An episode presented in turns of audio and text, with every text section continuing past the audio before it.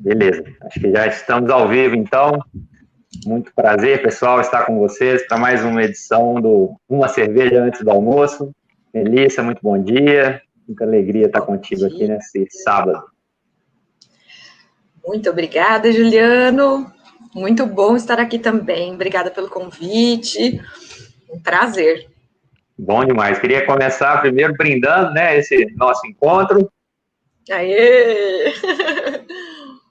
Saúde, pessoal. Espero que vocês estejam curtindo com a gente também essa manhã, para que a gente possa refletir um pouco, bater um papo sobre as relações existentes aí entre a filosofia e a psicologia, nos caminhos que a gente busca de autorrealização, de transformação social.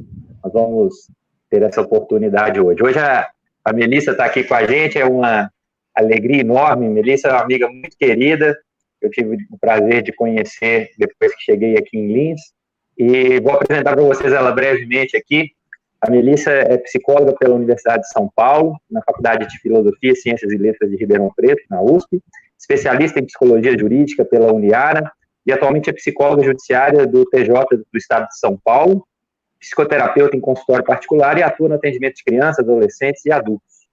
É, ex-docente lá do Unisalesiano, nos cursos de Direito e Psicologia, e por lá nós...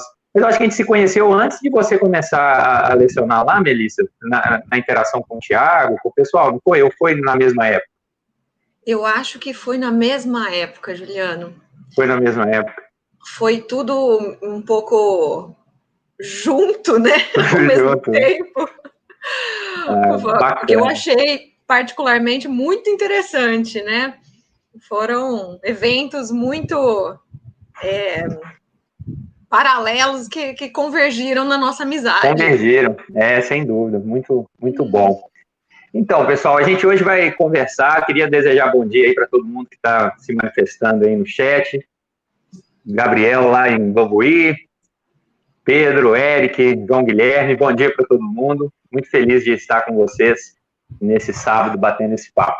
Melissa, eu queria começar conversando contigo sobre a relação entre a psicologia e a filosofia, é, tentando entender o que, que há de comum nesses dois campos, assim, o que, que interessa ao mesmo tempo ao psicólogo e ao filósofo.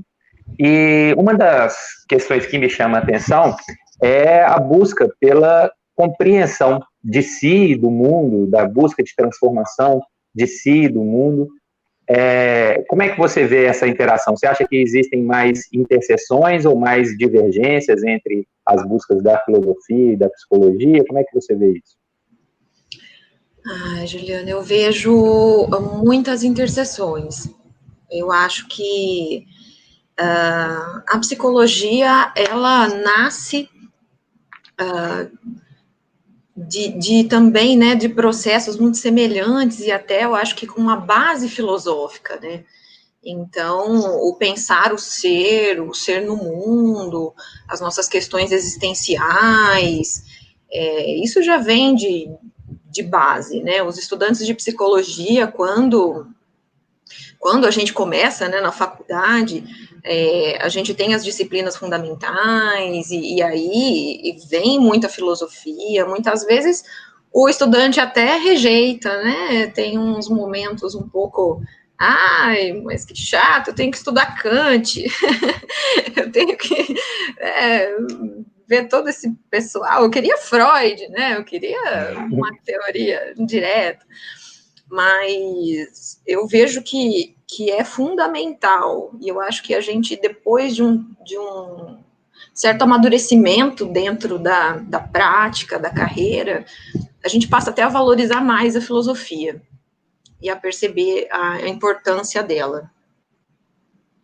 É, eu, eu, eu, eu, trilho o caminho, é, o mesmo caminho, mas num sentido oposto, né? Vindo da filosofia e cada vez me encantando mais com a psicologia e com a, a inevitável interação entre esses saberes, né? Em especial a partir da, das leituras assim do Foucault, Foucault é um cara que, que é difícil de catalogar, inclusive, né? E, e por opção ele tem uma, uma frase que eu, que eu gosto muito dele, enfrentando assim questionamentos sobre uma coerência na própria trajetória, e ele, e ele coloca assim de maneira muito firme, é, pergunte quem sou e não me exija ser sempre o mesmo.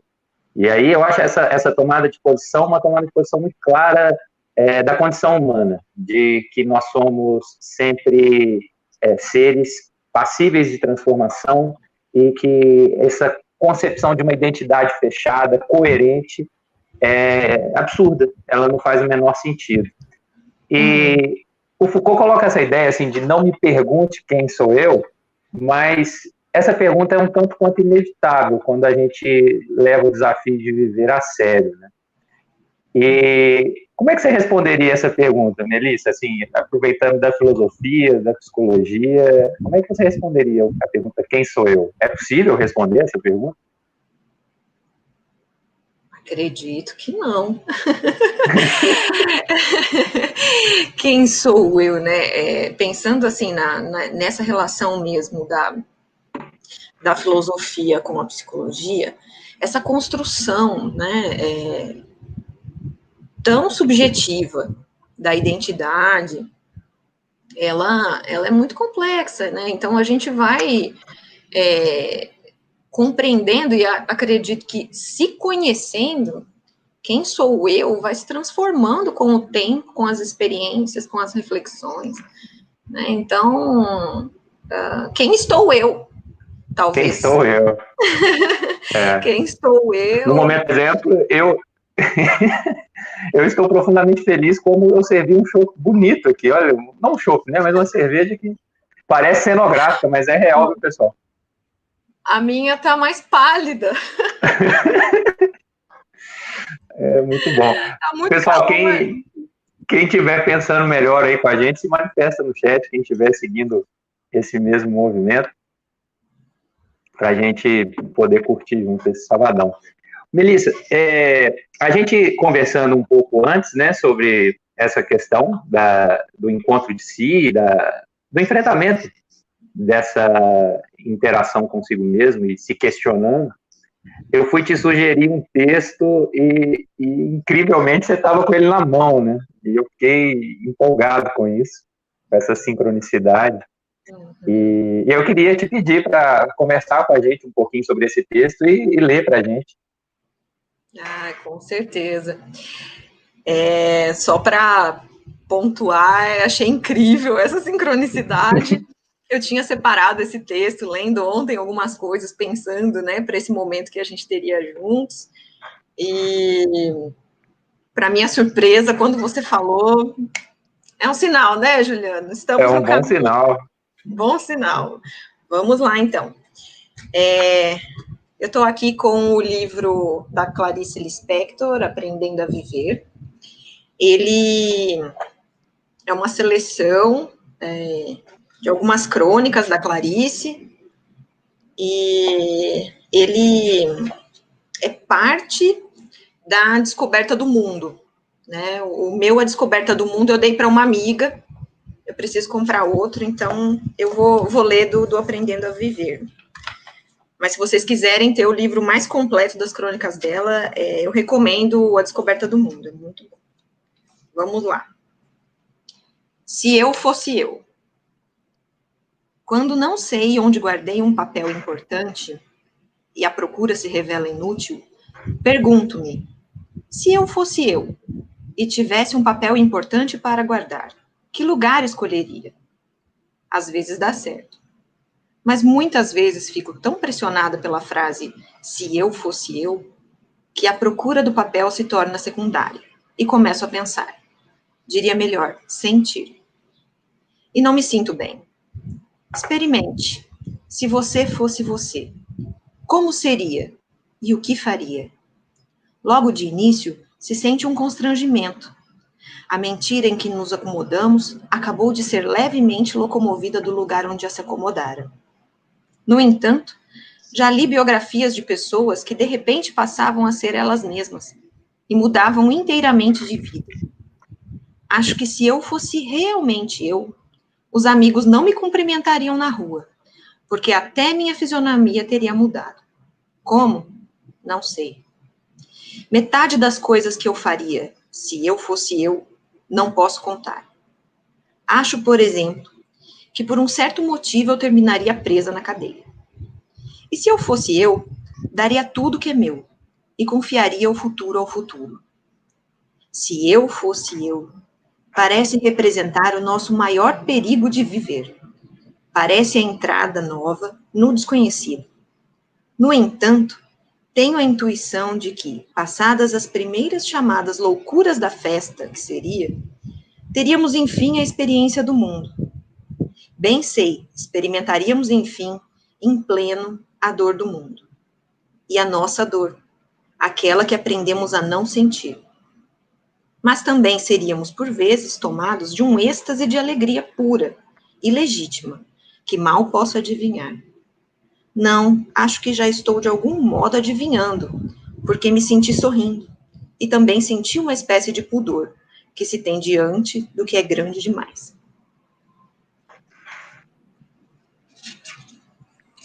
É isso.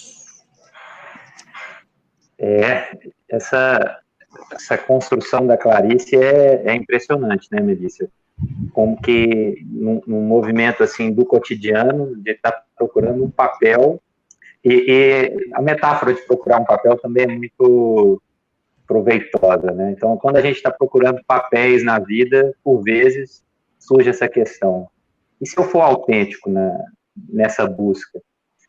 E aí, pessoal, para vocês pensarem junto com a gente, eu queria extrair essa pergunta que a Clarice gentilmente nos coloca, dando socos no nosso estômago, né? é o jeitinho da Clarice interagir com a gente. Se você fosse você, o que você seria e o que você faria?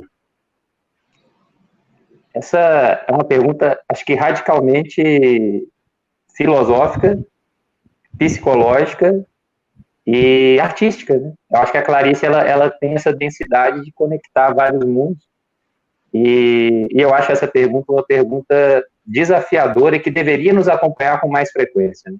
Se você fosse você, o que você faria? O que você seria e o que você faria?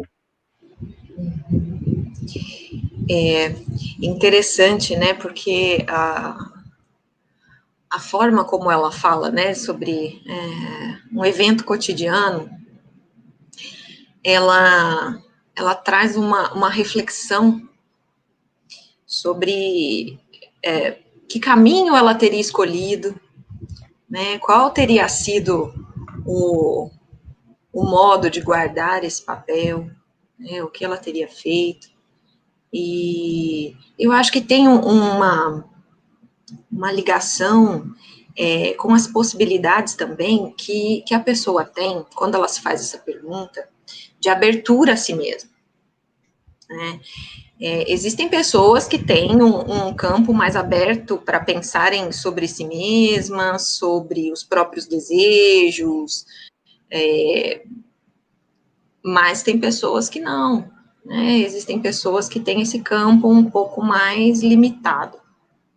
Então, eu acho interessante a gente pensar assim, né, que, que essa, dependendo da pessoa, né, se, é, se tem um, um, eu mais reprimido, alguém que, que não chega a ter consciência maior, né, sobre, sobre si mesma, uh, o que poderia encontrar, né, diante de uma reflexão dessa. E isso me, me traz uma questão, Melissa, de por que, por que, que as pessoas estão tão longe delas mesmas? O que, que é que nos afasta da gente mesmo? Como é que você vê isso? Olha, é, é uma pergunta bastante complexa, né? Mas se pensando assim, se nós tivemos, né, se a gente pôde contar desde a infância com alguém que cuidasse de nós, com um amor forte, resistente, né, que no momento que a gente expressava as, mais variadas emoções, né, de, de, de fúria, de amor, de medo. Uh, nós tivemos a oportunidade de contar com um ambiente nas nossas primeiras relações, um ambiente forte, né, que, que nos deu esse suporte, que falou, não, vem o que vem, eu tô aqui com você, né, eu tô aqui junto, e você vale a pena, eu tô aqui cuidando de você, né, é, isso já é uma boa base para que a gente construa, que a gente introjete essas, uh, essas figuras dentro de nós, né, então é como se a gente também tivesse dentro de si uma parte que pudesse suportar melhor psiquicamente as nossas ambivalências, as nossas emoções mais difíceis, né? Aquilo que depois socialmente a gente vai aprendendo que uh, não deve, não pode.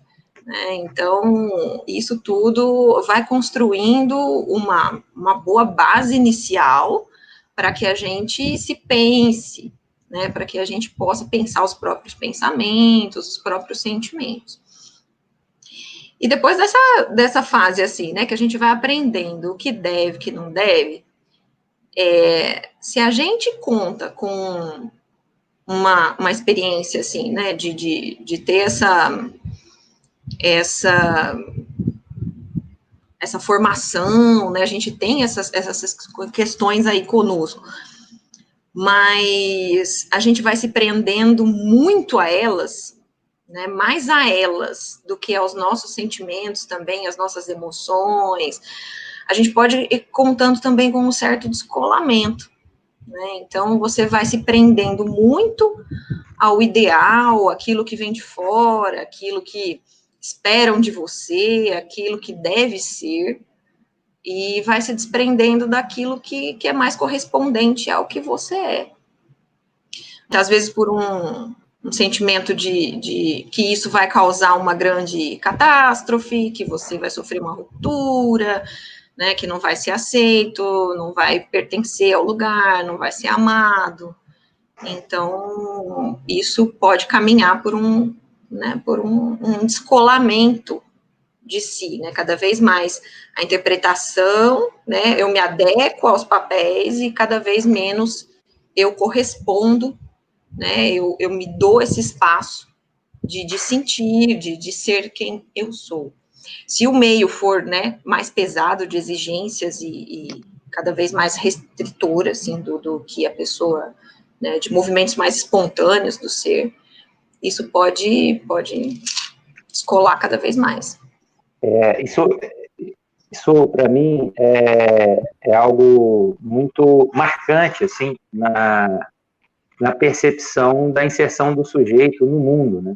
Eu, eu gosto muito de um filósofo espanhol, ele se chama José Ortega Gasset, e, e, eu gosto, inclusive, das interações que tem com ele de discordância, né? A gente não, não tem um, um olhar é, consensual para a realidade, mas as provocações que o olhar dele traz para a minha maneira de ver o mundo me empolgam.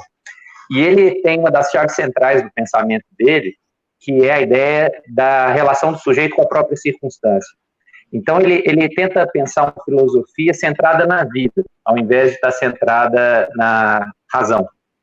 Então, ele descreve essa vida como o encontro do eu com a circunstância. E aí ele tem uma frase é, que é muito repetida, e às vezes repetida em parte, né? Eu sou eu e a minha circunstância. Mas ele, isso poderia desencadear um, um certo raciocínio que estabeleça uma determinação do meio, como se o meio fosse determinante para nossa realização, para a gente poder se encontrar ou não enquanto seres livres, né? Mas ele completa a, a frase, e aí ele diz o seguinte: Eu sou eu e a minha circunstância se eu não a salvo, também não me salvo. E aí a gente começa a pensar no, no reconhecimento desse sujeito como construtor da própria circunstância, como é, capaz de transformar as relações que vive.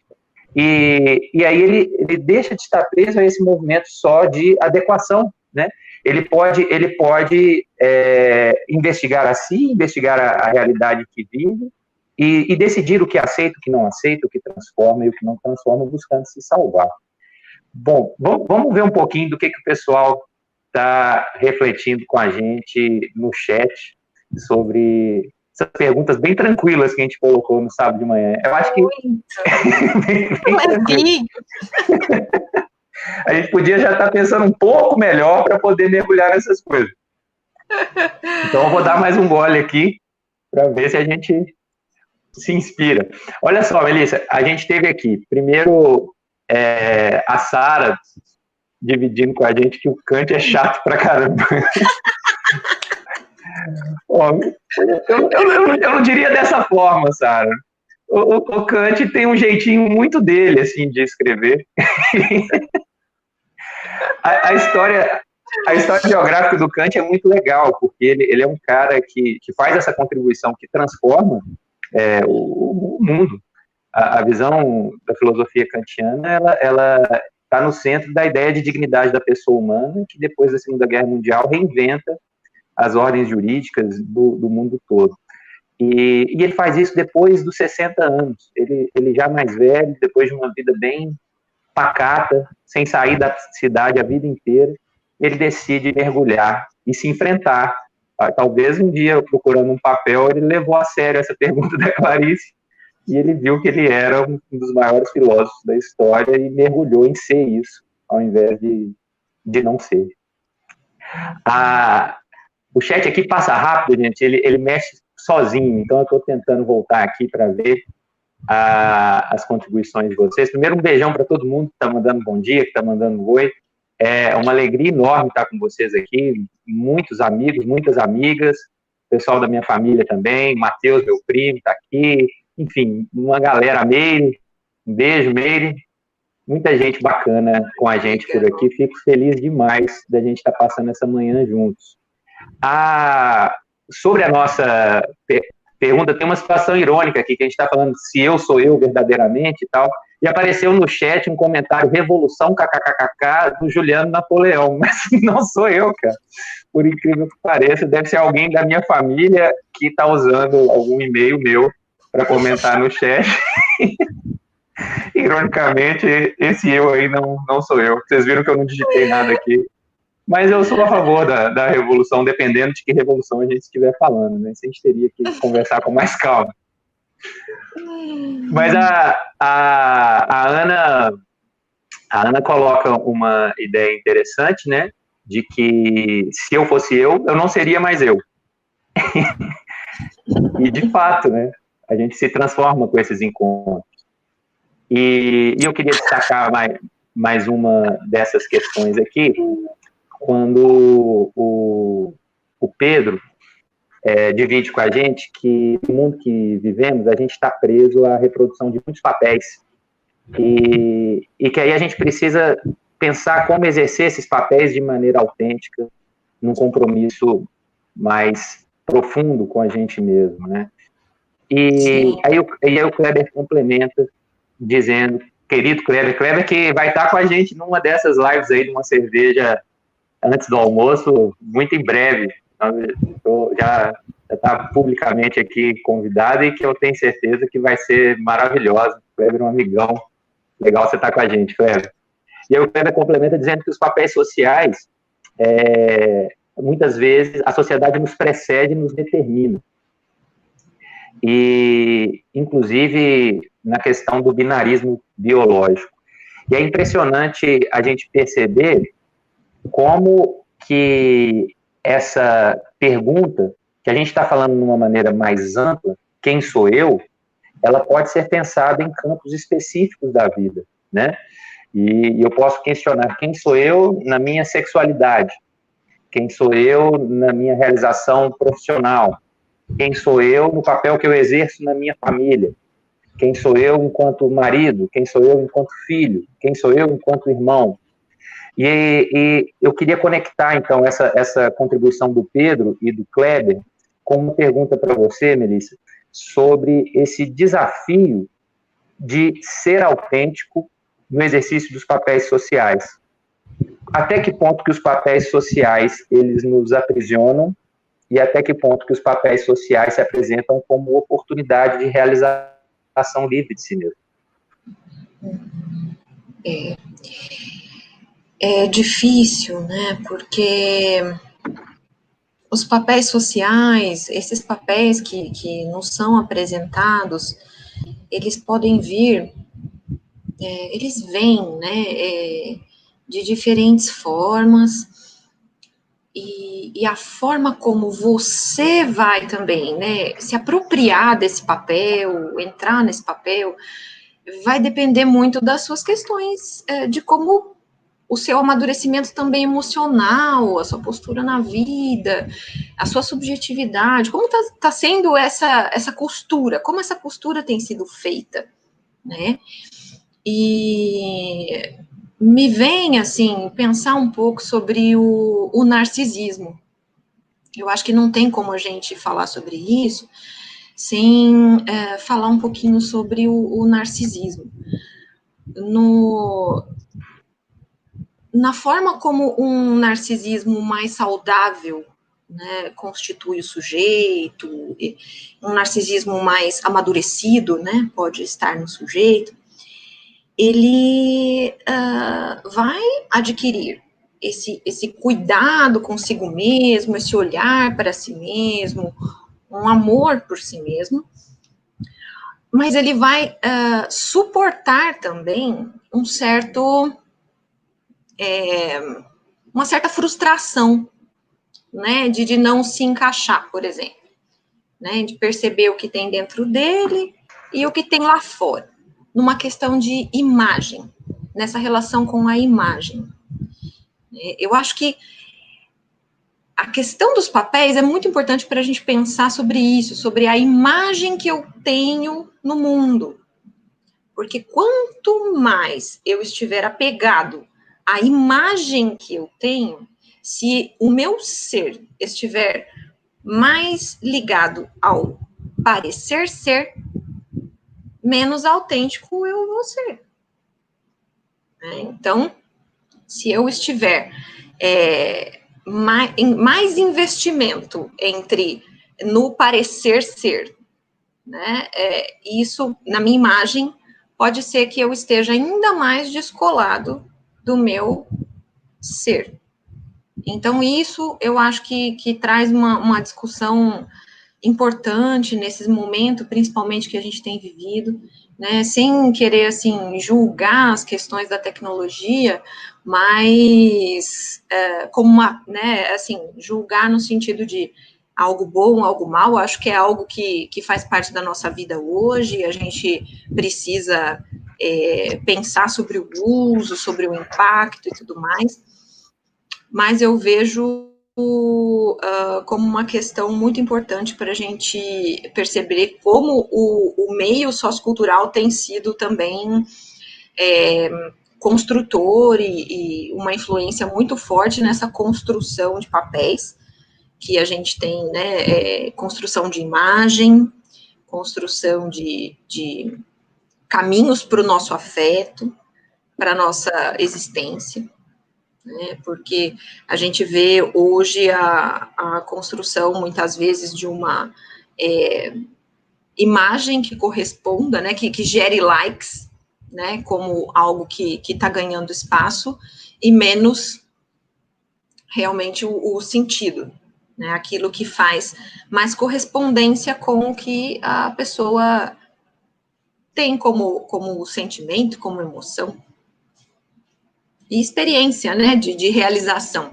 Eu acho que essa experiência da realização, ela está muito ligada à questão da autenticidade.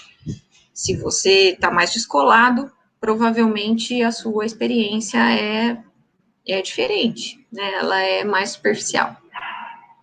Nossa, é, Melissa, tem, tem tanta coisa nessa contribuição que você trouxe para a gente a cabeça fica fervilhando aqui, assim, porque é muito angustiante, né? É muito angustiante a gente perceber, organizando um pouco essa linha de raciocínio que a gente está construindo espontaneamente, né? A gente percebe que existe um desafio de autenticidade para que a gente possa dar sentido a essa passagem, a essa vida que nós temos aqui como uma passagem, a gente tem essa questão como uma questão inevitável. É, quem eu quero ser, o que eu quero fazer. Essa, essa é uma questão que a gente não escolhe enfrentar, porque até não enfrentá-la já é uma resposta a ela. A gente não tem a, a opção de, de ignorar a questão sobre o que fazer da própria vida. E aí a gente percebe que essa questão ela não está descontextualizada, ela está inserida na nossa interação com o contexto, com o meio no qual nós vivemos. E quando a gente pensa nesse meio, a gente percebe que esse meio está profundamente comprometido com a difusão de estímulos contrários à autenticidade, a, a estímulos que, que façam com que a gente se sujeite a dinâmicas que buscam aceitação e aprovação em movimentos que simulam afetos, em movimentos que simulam relações. Então, quando a gente pensa na caricatura da, da interação humana se reduzindo a, a símbolos de polegares para cima e corações, quer dizer, a, a gente percebe que há muito pouco de verdade no modo pelo qual nós temos nos apresentado, nós temos nos apresentado na vida social. E, e aí, isso, isso me, me coloca é, em contato com, com a ideia é, do desapego da própria imagem, como você colocou. Né? Existe, existe, então, uma, uma correlação entre a busca de ser livre e de ser a gente mesmo e o desprendimento da percepção que os outros têm de nós. O Luiz Fernando Veríssimo tem uma frase que eu gosto muito nesse sentido. Ele diz assim, que só é livre, só é realmente livre a pessoa que perdeu o medo de ser ridículo. eu acho de, de, uma, de uma simplicidade, de uma complexidade essa, essa colocação. Como, é, como são os textos do Veríssimo, né? O Veríssimo ele consegue colocar de, de maneira muito trivial questões muito densas. E é isso, ter coragem de ser ridículo. E daí, e daí o que os outros vão pensar? Agora, até que ponto que a gente pode fazer isso?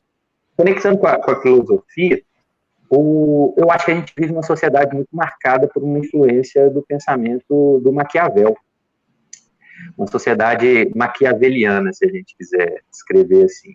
Porque o Maquiavel descreve o êxito político na interação entre a virtude e a fortuna é, na necessidade do governante se preocupar mais com o parecer ser do que com o ser. E, e a gente meio que generalizou essa regra para o convívio. É, e, claro, tendo as redes sociais, como você destacou, como catalisador dessa farsa, como catalisador dessa mentira, né? E, e como a gente tem lidado mais com as nossas imagens do que com a gente mesmo. É muito, é muito revoltante a, a opressão que as imagens têm exercido no nosso modo de viver, na nossa forma de viver. É mais importante uma foto bem sucedida do que uma vivência bem sucedida.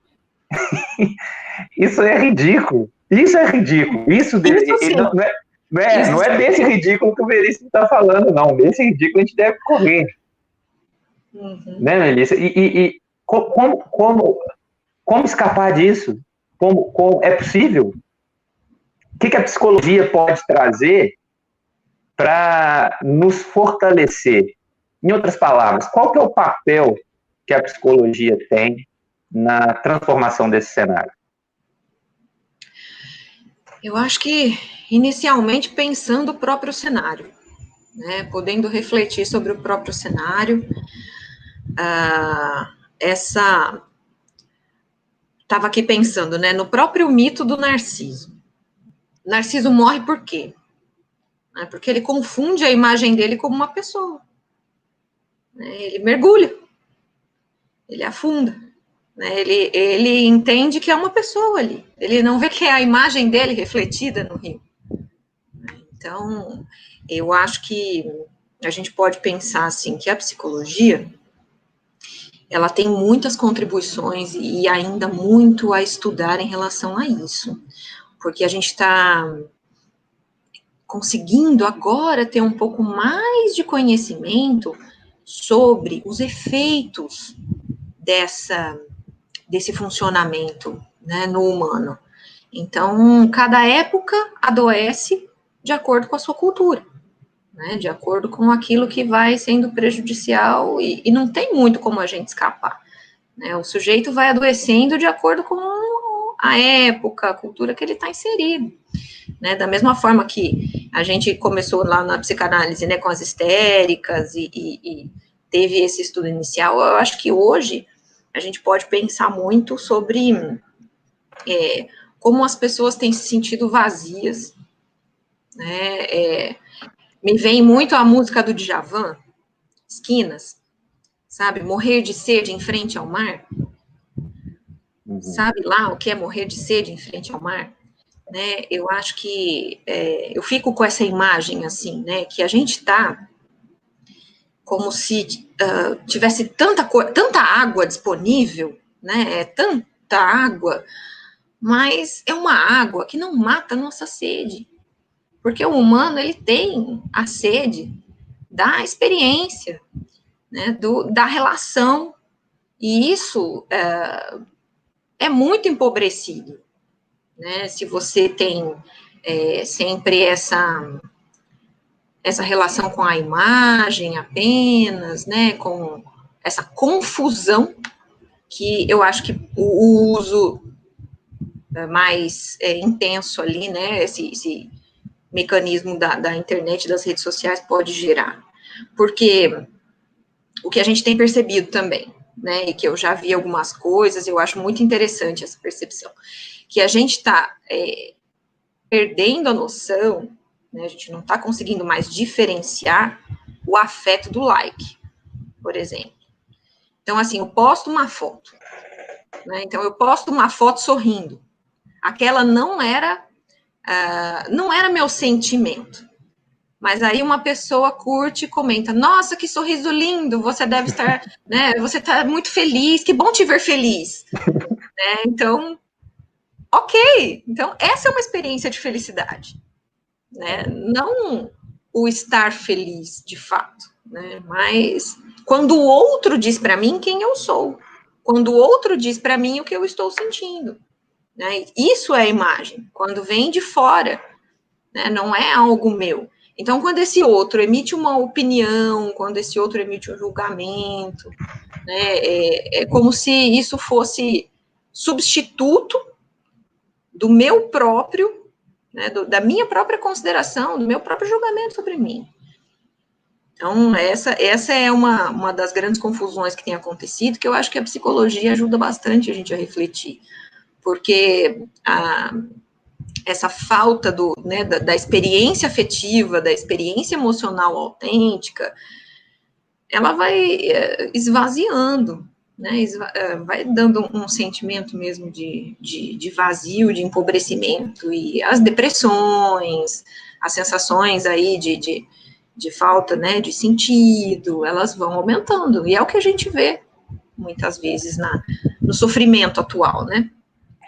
E, e em especial, né, Melissa, com, com os adolescentes, né, impressionante como que nesse momento que é especialmente desafiador da, da constituição de si, né, do estabelecimento de fronteiras entre as expectativas do outro, quem se pretende ser, como a pessoa se vê vulnerável a esses movimentos simulados de aceitação que os likes e que as curtidas manifestam, né? E, e como isso é vazio, como isso é deprimente, como isso é falso. Essa metáfora que você trouxe do Djavan, Djavan é da pesada, né? E as metáforas dele, então, nem se fala, né? Às vezes você ouve a música inteira dele e você termina assim, hã? O que? você falou? É, eu sei que isso é bonito, eu sei que isso aí é legal, mas eu não, não tenho a menor ideia que você tá, você tá O Djavan tem essa, essa, essa característica enigmática, assim.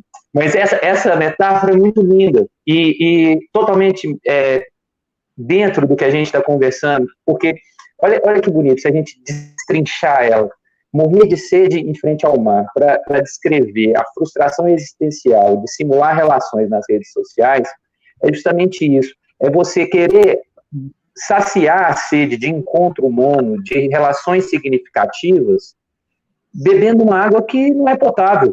essa, essa água salgada das redes sociais não vai matar essa sede. A gente, a gente não vai se, se sentir é, realizado na interação humana com essa água salgada das redes sociais. A gente precisa de água potável. E a água potável demanda uma entrega recíproca e uma coragem de se expor que as pessoas não estão dispostas a fazer nas redes. Né? Uhum. Vamos ver como que o pessoal está viajando com a gente nessa, nessa nossa conversa, mas não sem antes dar mais um golinho aqui. Vamos lá. Deixa eu dar uma recarregada aqui. Bom, o Oscar está dizendo que está faltando cerveja para a inspiração dele. Oscar, não deixe faltar. Tem um problema fácil de resolver. vou citar, vou citar aqui o, o renomado filósofo Daniel Drummond, músico, meu amigão, que estava com a gente na, na live anterior do Uma Cerveja Antes do Almoço, né? Ontem eu estava assistindo, ele tem feito umas lives tocando no, no Instagram, maravilhosa, e ontem a gente estava assistindo aqui e ele nos deixou com essa pérola, né? Ele disse o seguinte, que dizem que é possível ser feliz sem beber, mas eu prefiro não arriscar. então, Oscar, vamos buscar mais inspiração aí para que você compartilhe com a gente esse caminho. Obrigado por estar com a gente nessa nossa conversa. Bom, é, o, o, o, meu pai, ele, ele trouxe uma, uma questão interessante. É, meu pai também é psicólogo, né, gente? E um beijão, papai, um beijão, mamãe. Doido para estar com, com vocês. São lindos. Seus pais são lindos. muita saudade, muita saudade. Um beijão para vocês aí Minas. E, e, meu pai, ele, ele, ele retomando essa questão da, do Eckhart ele, ele coloca a ideia da existência de um ser para além do, do, dos papéis sociais. E é interessante que isso conecta com o que o Assato disse. É, abração também, Assato. Feliz de você estar com a gente. Da, da, possibilidade da gente ser autêntico nos papéis. Então, eu, eu, eu, vejo assim, a possibilidade da gente ser autêntico nos papéis e para além deles. A gente questionar o que existe para além dos papéis. Isso se conecta muito com a, as reflexões sociológicas do Zygmunt Bauman. O Bauman, ele, ele percebe um esvaziamento do significado das relações humanas, que se tornam precárias, que se tornam incapazes de se pensar e se estabelecer em longo prazo, pela projeção de características de relações de consumo ou de prestação de serviço nas relações humanas. Então, se a gente imagina isso na relação, por exemplo, entre uma mãe e um filho, é, você passa a ter expectativas restritas aos papéis sociais ali representados, como se fosse um, o direito do consumidor. Eu, enquanto filho, tenho direito de que minha mãe faça isso, isso e aquilo, e aí eu, eu interajo com ela esperando somente isso, e sendo somente isso, sendo somente filho e sendo somente mãe nessa dinâmica. E o Eckhart Tolle ele faz essa provocação é, da percepção de que nós somos é, muito mais complexos do que os papéis sociais permitem a gente expressar, e que quando a gente estabelece relações que se restringem a esses papéis, a gente está abrindo mão de viver a profundidade de um encontro entre universos de relações. O encontro entre duas pessoas não é um encontro entre os papéis que elas representam. Então, por exemplo, meu encontro em sala de aula com os estudantes Ali, é, mais do que professor e estudantes, você tem seres humanos. E se a gente for só professor e estudante, a gente está passando ao lado de uma possibilidade de realização de si, uma entrega recíproca, que é muito deprimente. Então, eu, eu, eu queria te perguntar, Melissa, é, no que diz respeito à, à possibilidade do sujeito viver essa autenticidade, Quais são as, as questões que a autoestima determina? Porque eu vejo a nossa sociedade como uma sociedade construída para dilacerar a nossa autoestima. E, e aí eu queria te perguntar sobre isso, porque eu acho que é preciso ter muita autoestima para ser autêntico, tanto no exercício dos papéis sociais e ainda mais para transcender esses papéis. E como, como, como fortalecer a nossa autoestima e como que você vê o, o papel da autoestima nessas dinâmicas que a gente está conversando? É, eu acho que quando a gente ouve falar sobre autoestima é, em, de maneira mais superficial, no, no, sentido mais comum, as pessoas geralmente elas vão pensar ali ou vão falar, comentar sobre a aparência. É interessante, né, que, que até mesmo nos discursos, na forma como muitas das pessoas conversam, ah, mas ela não tem uma boa autoestima. Mas a pessoa acha que ela está falando que, que ela se acha feia, né, que ela não se acha bonita. Né? Então, isso muitas vezes já parte né, do, do discurso mais superficial sobre autoestima. E a autoestima, ela é muito mais profunda do que isso, né? Porque ela vai falar sobre a consideração que você tem consigo mesmo. Então, se você pensar sobre amor próprio, né? Vamos chamar de amor próprio. Você pensar de amor, um, um, sobre o amor próprio. Você considera que o amor é uma relação de respeito, é né? uma relação de uh, consideração, é uma relação de a, aceitação também do, né, do, que, do que existe. Então, uh, isso tudo vai permear a relação do ser consigo mesmo numa boa autoestima. Né? Então, a pessoa precisa construir essa relação de autorrespeito, né, de, de autoescuta, e, e também, assim, né, de, de autoaceitação. Se você consegue se sentir mais seguro em ser, né? Se você tem uma consideração mais positiva consigo mesmo, com as suas ambivalências, com uh, que somos ambivalentes, né? Muitas vezes temos tantas coisas contraditórias e sentimentos, emoções, pensamentos, mas se isso faz com que você sinta que uh, você consegue se portar na vida preservando aquilo que você carrega consigo mesmo, mesmo que isso, né, desagrade ou não seja ali o que é tão aplaudido, né, lá fora, isso geralmente te conduz a experiências, né, onde você vai se achar também mais capaz de enfrentar, superar, né, e, e poder uh, vencer mais desafios aí do, do viver.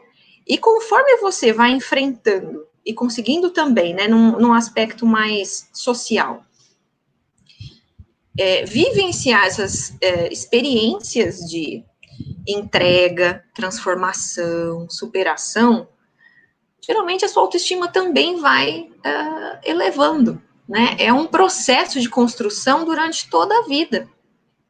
E isso vai fazendo com que você é, se aproxime, né, se fortaleça, porque se você é, não tem uma boa autoestima, não cuida disso, e fica mais ali na zona de conforto, sem um enfrentamento do que você está sentindo, né, sem um enfrentamento do que é, você está ali sentindo falta de algo, mas você pensa, ah, não, não vou, não vou partir para o enfrentamento disso, não. Eu vou me adequar mais para garantir aqui o meu lugarzinho, né, mais seguro, não vou conseguir né, me, me desprender tanto e me entregar tanto ao ponto de, de lutar mais, de me mostrar mais, de sair mais em busca do que eu sinto que eu preciso.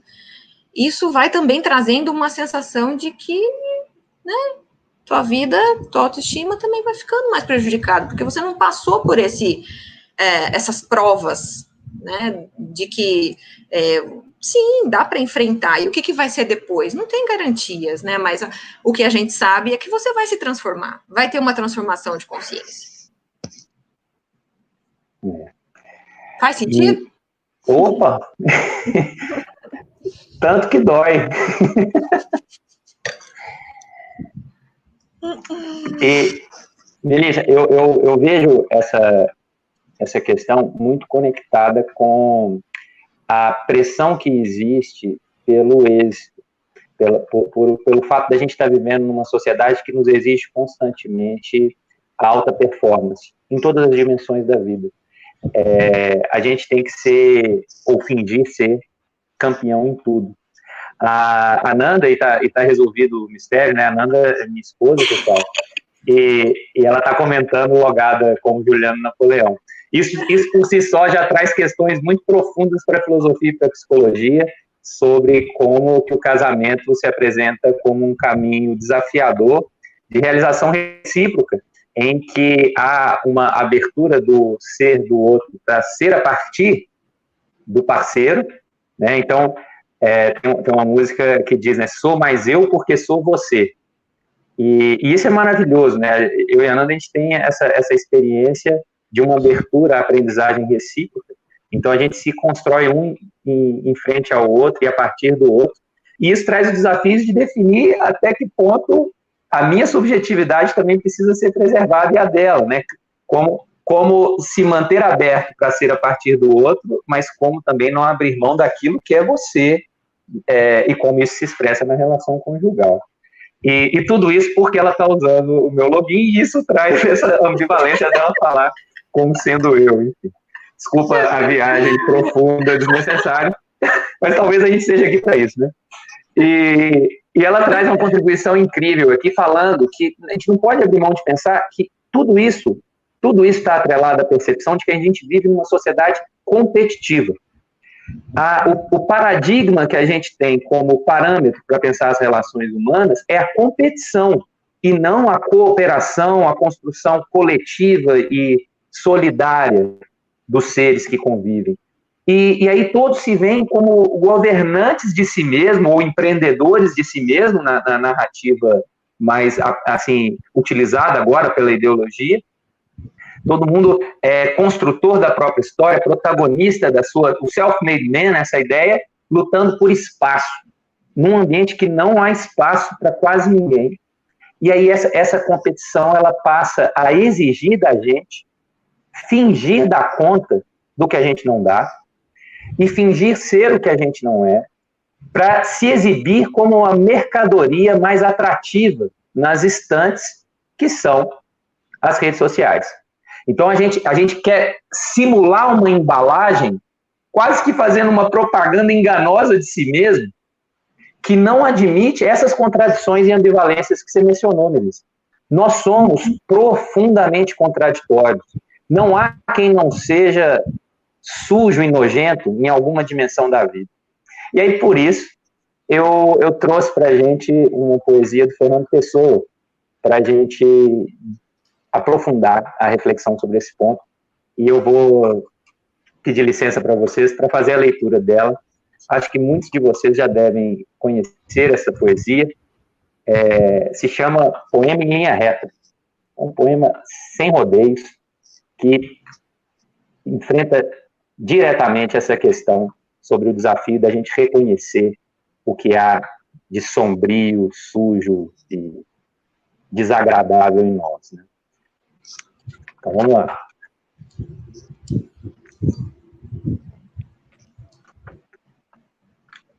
Nunca conheci quem tivesse levado porrada. Todos os meus conhecidos têm sido campeões em tudo. E eu, tantas vezes reles, tantas vezes porco, tantas vezes vil, eu tantas vezes irrespond... irrespondivelmente parasita, indesculpavelmente sujo. Eu que tantas vezes não tenho tido paciência para tomar banho. Eu que tantas vezes tenho sido ridículo, absurdo, que tenho enrolado os pés publicamente nos tapetes das etiquetas, que tenho sido grotesco, mesquinho, submisso e arrogante, que tenho sofrido enxovalhos e calado, que quando não tenho calado tenho sido mais ridículo ainda. Eu que tenho sido cômico, as criadas de hotel, que tenho sentido piscar de óleo dos moços de fretes, que tenho feito vergonhas financeiras, pedido emprestado sem pagar. Eu que a hora do soco surgiu, me tenho agachado para fora da possibilidade do soco. Eu que tenho sofrido a angústia das pequenas coisas mais ridículas. Eu verifico que eu não tenho par nisso tudo nesse mundo toda gente que eu conheço e que fala comigo nunca teve um ato ridículo, nunca sofreu um enxovalho, nunca foi senão príncipe. Todos eles príncipes na vida. Quem dera ouvir de alguém a voz humana que confessasse não pecado, mas uma infâmia, que contasse não uma violência, mas uma covardia. Não, são todos o ideal, se usou isso e fala. Quem há nesse largo mundo que me confesse que uma vez foi vil? Ó oh, príncipe, meus irmãos, ah, estou farto de semideuses. Onde é que há gente no mundo? Então sou só eu que é vil e errôneo nessa terra?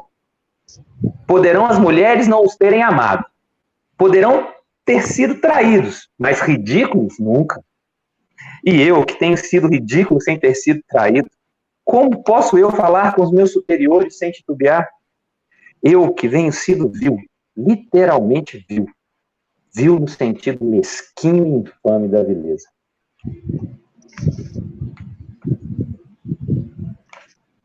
Bom, Fernando Pessoa, ele ele dá um soco um pouco mais forte do que o que a Clarice deu mais cedo. ah, é, é, é uma, um nocaute é um, emocional. É um nocaute. Tem que, tem que dar uma gole, um gole maior aqui, então. Eu acho que eu vou inaugurar um quadro, um quadro numa cerveja antes do almoço, vai chamar É Dose. E aí, quando for pesado assim, vai ter uma dose. uma cachaçinha mineira pra gente tomar um analgésico, um analgésico depois de tanta pancada. É, é. Mas. Maravilhoso. É, é, Juliano, é, só, diga. só me conectando um pouquinho com o que você disse, né? O que vocês disseram, que a Fer também disse. Beijo, Fer. E sobre é, relacionamento, né? O casamento também. É, eu acredito que a gente tem também percebido nesse momento atual uma dificuldade muito grande na entrega nas relações amorosas. Porque na, também seguindo né, essa lógica da competitividade, do não parecer ridículo, não parecer, não aparentar né, que, que eu sou frágil, que eu sou fracassado, então, eu, eu não posso me entregar a uma relação, né? Porque a entrega amorosa, ela nos torna muito vulnerável. Né? Porque esse outro pode nos deixar, esse outro pode nos trair, esse outro pode ir embora de uma hora para outra, ele pode. Ele é outro, né? E, e a, a situação de você conseguir fazer uma parceria e confiar no olhar do outro, uma parceria construtiva, que você possa é, subjetivamente se constituir, como você descreveu, né, é, nos limites e na entrega, né, naquilo que você recebe do olhar do outro e o que o outro também nessa dialética vai recebendo e transformando junto, eu acho que, que, que é um dos aspectos também que a gente pode pensar na contemporaneidade que está extremamente empobrecido. Porque o, o, a relação, acho que a, a, essa situação de, de, vulnerabilidade na relação amorosa é algo que tem sido muito evitado. Tem sido evitado. E aí, todo mundo está carente né, disso, porque é altamente transformador, é benéfico, buscamos, somos gregários, porém, ninguém quer ser o, o fracassado, né? Quer ser o produto atrativo no, na vitrine. É. E eu, eu, eu fico com a angústia diante disso, é, de que, pensando na, nas contribuições do Jung na, na psicologia analítica, né, é, é, impossível você ter uma realização autêntica de si sem integrar as sombras. E, e quando a gente finge para os outros e para a gente mesmo que essas sombras não existem, a gente está condenando o nosso projeto existencial ao fracasso. Não tem como a gente ser livre sem a gente exercer corajosamente o enfrentamento e a busca de integração daquilo que a gente rejeita em nós e daquilo que a gente rejeita no mundo. A gente está se aproximando, Melissa, do, do final da nossa conversa, muito, muito infelizmente. E, mas ainda temos um pouquinho. A, a, a Maria, minha grande amiga, está aqui com a gente também. Um beijão, Maria. Ela me cobrou na live passada que não teve saideira. Então, como assim uma cerveja antes do almoço não tem uma saideira? Isso é uma coisa, uma incoerência absurda.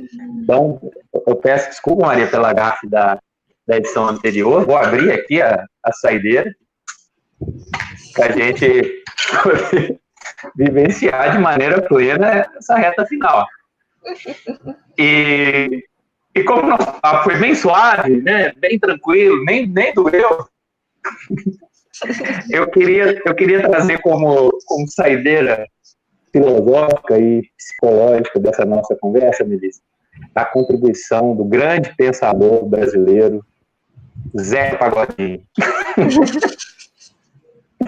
o Zeca Pagodinho, ele, ele certa vez disse o seguinte, que ele tem medo da cerveja, mas que o homem que não enfrenta seus medos é um covarde. então, então ele segue enfrentando a cerveja do jeito que for. E aí eu queria te perguntar, para a gente fechar essa nossa conversa, é, conversar um pouquinho sobre o medo. Porque tudo isso que a gente trouxe nesse nosso bate-papo de hoje, no fundo, traz muito medo. O medo de não ser aceito, o medo de se perder nessa busca, porque não há garantia nenhuma de que esse mergulho em si é, tenha um porto seguro.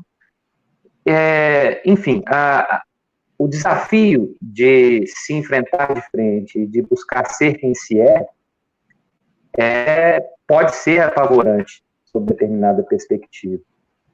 E aí eu queria te ouvir, na sua percepção, a partir da psicologia, como que a gente deve lidar com os nossos medos e quais são os papéis exercidos pelo medo na nossa realização humana. O medo, ele, ele tem um papel importante na nossa preservação. Então a gente não pode colocar o medo num lugar de vilão como se ele só fosse algo de ruim. Né? O medo ele nos preserva de, de muitas sensações, de, de, muitas situações, realmente, quando a gente se coloca em risco de vida, ou a gente é, tem perigos reais, né? É, é, ele é um sinalizador muito importante dos nossos limites. Então, uh, a gente, eu acho que uma grande tarefa é perceber quando o medo ele impede é, o enfrentamento de questões importantes. Então, quando o medo ele é excessivo, quando o medo é patológico, que ele faz com que sua vida empobreça. E aí sim, né? Eu acho que a psicologia e a terapia, a psicoterapia pode ajudar muito também, é, se a pessoa está percebendo, né, que ela é, se vê paralisada diante de alguns desafios e, e, ela percebe que ela deseja muito algo na vida, mas ela se sente bloqueada, ela não sabe por onde começar. Né? Então, é importante a gente fazer esse é, trabalho para que a pessoa compreenda também né, quais os mecanismos que ela tem para poder desenvolver é, uma, uma forma mais é, autêntica e, e, realmente mais feliz. Porque quando eu falei de, de, de Javan, eu acho que aquela história da esquina, né, as esquinas, porque atravessei, eu sempre penso em medo e desejo. Não sei, assim, é uma coisa, né, como você falou, Javan é extremamente... né, né? É. Mas as esquinas né, porque passei, que atravessei, eu fico pensando, é, quantos momentos a gente já não se viu entre medo e desejo, né, desejo por algo, o faltoso de algo, né, e ali na encruzilhada com medo. E aí, né, como que a gente consegue passar por isso? Eu acredito que tem aí uma, uma forma, né, de, de de pensar, de empreender, aí sim, acho que é uma, uma questão de, de poder é, trabalhar na direção, né? Quando o, o medo for menor que o desejo, você vai, né? Para a mudança. Então, o desejo, né? A gente precisa ter esse contato também. com ele e, e, perceber o que, o que está sendo para nós como, como fonte dessa encruzilhada. Se você quiser né, passar por uma vida mais autêntica, mais feliz, mais realizada, você vai ter, você vai passar por encruzilhadas assim. Você vai é, ter medo, você vai enfrentar, você vai, porque ninguém está pronto quando sai, né, para um, um enfrentamento desse. Ninguém está totalmente pronto. Então, é um caminho de desenvolvimento no processo. Então, esperar garantias, muitas vezes, não, não vai ser possível. Então, acredito que seja esse mais ou menos o caminho. É, não, é, não é um caminho fácil, né? E, e, essa, essa é uma, uma questão bem direta que a gente não pode ignorar, né? O, o caminho mais fácil, em regra, não é o melhor caminho. Ele é o caminho da acomodação, de, de manutenção de um cenário que muitas vezes é, é frustrante. E, e o encarar do mistério, dos novos caminhos, de uma realização autêntica de si, vai ser sempre marcado pela presença do medo. Então, uma, uma, uma questão que a filosofia nos ajuda a, a compreender com, com, bastante nitidez, eu ia fazer um trocadilho, um trocadilho entre nit e nitidez, mas eu vou deixar passar, tá cedo ainda. mas, mas o, o Nick nos ajuda. Adorei! Bom, está começando a fazer efeito. É, o Nietzsche nos ajuda a perceber que, que a coragem não é ausência de medo. Eu acho que esse, esse é um ponto central. A nossa, a nossa cultura difunde uma construção da ideia de coragem é, relacionada à figura de um ser destemido. Então, quando a gente imagina um herói do faroeste ou os heróis da Marvel, seja qual for o, o protótipo, e a figura está marcada em regra é, pela expressão da coragem como a expressão de um ser destemido, de um ser sem medo. E isso é mentira. Isso é mentira. Não, não existe coragem sem medo. A coragem está mais coerentemente representada na, na, na fala do Zeca Pagodinho. Eu tenho medo, mas o homem que foge dos seus medos é um combate, então eu vou enfrentar, eu vou, eu vou, apesar do medo e em função do medo. Uhum. E a partir, atravessar essa, esse sentimento. Bom, eu vou é, fazer uma última saideira. Lá em Minas a gente tem uma tradição que a gente não vai executar aqui, que quando a gente pede a saideira, é a saideira letra S, depois a letra A, depois a letra I, depois a letra D, até fechar a palavra saideira. Aqui isso estenderia demais o nosso diálogo. Eu vou, eu vou fechar o nosso bate-papo, Melissa, é, aproveitando uma última vez as contribuições do chat que têm sido riquíssimas. Queria agradecer muito a todas e todos vocês que construíram com a gente essa reflexão nesse sábado, muito, muito significativa, é, ao mesmo tempo doída e prazerosa, e eu fico muito feliz mesmo. Obrigado pelo carinho de vocês. É, bom, eu quero comentar um pouquinho com vocês, a partir das contribuições que vocês trouxeram, para a gente poder fechar.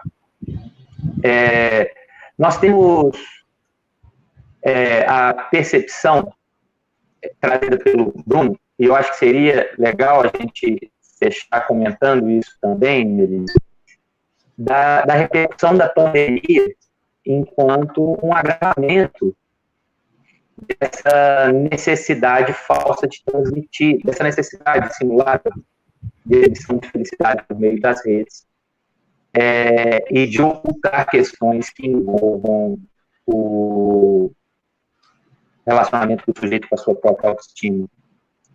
O, o Kleber, ele, ele traz para a gente a, a percepção de que a segurança de estar onde espera que você esteja revela a possibilidade de grande insegurança psíquica que tem a ver com esse enfraquecimento da autoestima que nós estamos comentando. Sim. A Bernadette agradece a gente. Bernadette, que, que legal. A Bernadette é uma grande amiga da minha mãe, amiga minha também. Fico muito feliz de você estar com a gente. Obrigado pelo carinho. Muito bom. O Assato comenta sobre o mistério do casamento, de ser dois sendo um, e eu, eu acho isso muito, muito bonito mesmo. É, e acho que isso vale para qualquer relação, não só para a relação conjugal, né? Ser a partir do outro e ser a partir de si. E, e para fechar, então, a nossa conversa, eu queria levantar duas bolas para você. E aí, realmente, a gente conclui. E com esse gostinho de quero mais, né? Eu acho que isso é muito, muito bom e tenho certeza que a gente pode fazer outras edições de uma cerveja antes do almoço, deu pano para manga. Como, como eu comentei contigo, Melissa, eu tinha certo que a gente é, teria vários outros caminhos a trilhar e que a gente ia trilhar alguns deles e a vontade de conversar sobre outras coisas ia persistir. Mas para fechar, então, eu queria te fazer duas perguntas a partir da, das contribuições da live. Primeiro, a, a, questão da repercussão da pandemia nesses desafios existenciais que nós estamos mencionando. E, e segundo, a partir do que o, a, a Bruna colocou, é o Bruno e a Bruna. A Bruna fala da, da vulnerabilidade é, também no contexto da pandemia, da falta de si projetada muitas vezes no outro. E eu queria explorar um pouco essa questão da relação com o outro. O, o Sartre tem essa frase consagrada de que o inferno são os outros. E, e eu queria te ouvir tendo essa, essa frase dele como uma pergunta. O inferno são os outros? Será que o, o, o outro pode ser reduzido nessa descrição infernal? Ou o outro tem outros papéis a representar na nossa vida? E como a gente vivencia isso no contexto da pandemia? Combato Sartre com Walter Ugumãe. Os pa paraísos são os outros. eu, eu, eu geralmente uso o Levinas, mas ele também, essa é uma boa ferramenta. Walter Ogumãe, eu jogo minha Legal. super trunfo. Beijinho, Truco. É, truco, exatamente. Eu acho que tanto o inferno quanto o paraíso, né? Eu acho que não tem como como a gente pensar, né, né nessa questão dos outro, do outro como como né, algo tão tão determinante, porque a experiência da realização de, de, de conexão, de ser amado, de ser correspondido, ou de ser amigo, né, de ter uma boa relação com o outro, é, é um paraíso. Né? Eu acho que não tem uma, uma gratificação maior, uma felicidade maior do que você é, ter essa, essa possibilidade. Né? Então, quando a gente se depara com uma experiência humana de conexão é, bem vivida, isso traz uma, uma sensação muito boa de pertencimento e que fortalece demais a autoestima. O Freud diz isso, né? Que esse amor correspondido é um dos fatores aí para fortalecimento de autoestima. Então, é, eu entendo assim que procure a sua turma, né? As pessoas são diferentes. Às vezes você está insistindo no inferno, mas Existem pessoas diferentes, não precisa, né, detonar um coleguinha. Pode compreender a diferença, né, ou não precisa também detonar o desafeto a não correspondência afetiva. Né? E é o que é o, o Walter Ugumãe traz no Paraíso são os outros, né? Que é, o que é bonito para um pode ser feio para o outro. Né? Encontre a sua conexão, encontre a sua correspondência humana. Então, é, e eu acredito assim que nesse momento da pandemia, Juliano, é, tem sido muito é, uma coisa até assim que eu acho que é mesmo da lógica do consumo da, da sociedade, a dificuldade da gente poder é, sentir a dor, sentir a perda, né, de, de enlutar por, por tantas questões difíceis e perdas e esse ambiente no momento que a gente tem tido né, como com tantas dificuldades. Eu acho que é, é maníaco, sabe? É, é, parece uma fuga maníaca de, de, de mostrar que tá bem, que tá feliz, que tá, tá produtivo, né? E ignorar é. a, o impacto das perdas, da dor, da tristeza, e que isso consome da gente. Nossa, essa, essa para mim é, é a questão atinente à pandemia. É, não é sinal de saúde mental e, e, e de presença em si estar bem num contexto em que morreram mais de um milhão de pessoas, em que a nossa vida social foi profundamente impactada, e, e forjar essa normalidade, forjar essa produtividade é, é um ato de canalice perante si mesmo. Então, é, e que é decorrente dessa pressão que a gente tem de fingir ser feliz o tempo inteiro. O Assato colocou no chat aí mais cedo enquanto a gente se vê obrigado a vestir palhaço, as pessoas riem com a gente, riem da gente. E, e tá na hora da gente limpar a cara mesmo. Não, não, tá, não é hora de ficar fazendo espetáculo é doído o que a gente está vivendo, o, o, que nós estamos atravessando enquanto humanidade e enquanto país é deprimente. E, e, não estar se sentindo mal com isso não pode ser visto como sinal de saúde. Então, essa, essa, essa percepção direta das dores que estão presentes no nosso momento são é, a percepção dessas dores é, é imprescindível para que a gente se realize de maneira autêntica. E eu queria, então, agradecer muito a você, por, por essa conversa tão rica, que vai ficar aqui ainda ecoando e trazendo novas possibilidades de sentido. Queria agradecer a todo mundo que fez isso com a gente. Não tem o menor sentido a gente não fazer isso coletivamente, o que traz beleza a, a essa dinâmica é justamente ser uma construção coletiva. Então, queria agradecer o carinho de todas e todos vocês que viveram isso com a gente. Convidar vocês a seguirem as coisas que a gente está fazendo aqui no canal. Então, se você é esse papo de youtuber, se você não se inscreveu, se inscreva aí e tudo mais. Dê o seu like. Dê o seu like, ironicamente. Essa é uma questão que eu ainda preciso pensar sobre como lidar de maneira crítica com esse mundo bizarro. A gente vai construindo juntos esse caminho, a gente vai pensando como lidar com essas contradições, porque o que a gente está tentando fazer aqui é justamente um uso contra-hegemônico de ferramentas hegemônicas. Então, a ambivalência ela, ela é inevitável, mas a gente precisa ocupar esse espaço porque, caso contrário, os estímulos só se dão na direção da opressão e da desumanização.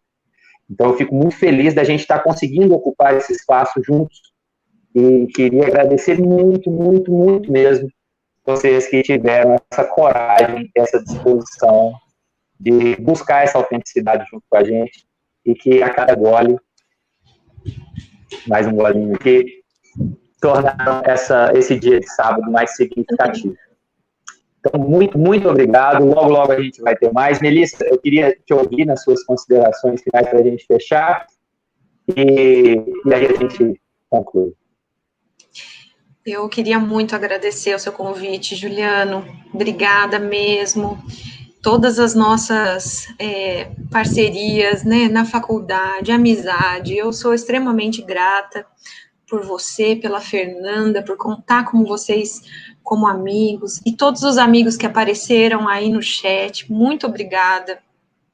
Familiares também. É, é muito bom poder compartilhar, né? Eu acho que isso que você disse sobre a internet é extremamente importante.